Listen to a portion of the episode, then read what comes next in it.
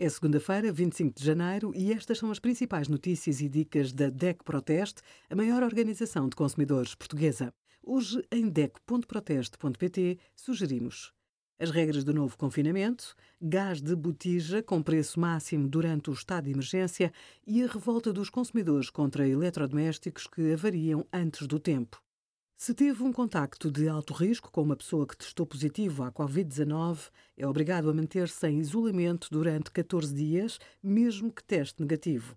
Se testar positivo e apresentar sintomas ligeiros a moderados, pode ter alta clínica e sair de casa ao fim de 10 dias, desde que não apresente sintomas há mais de 3, sem necessidade de apresentar um teste negativo.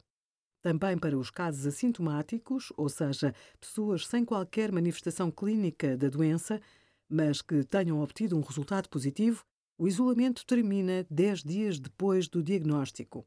Nos casos graves ou críticos, o isolamento é de 20 dias desde o início dos sintomas e termina após 3 dias consecutivos, sem febre e uma melhoria significativa dos sintomas.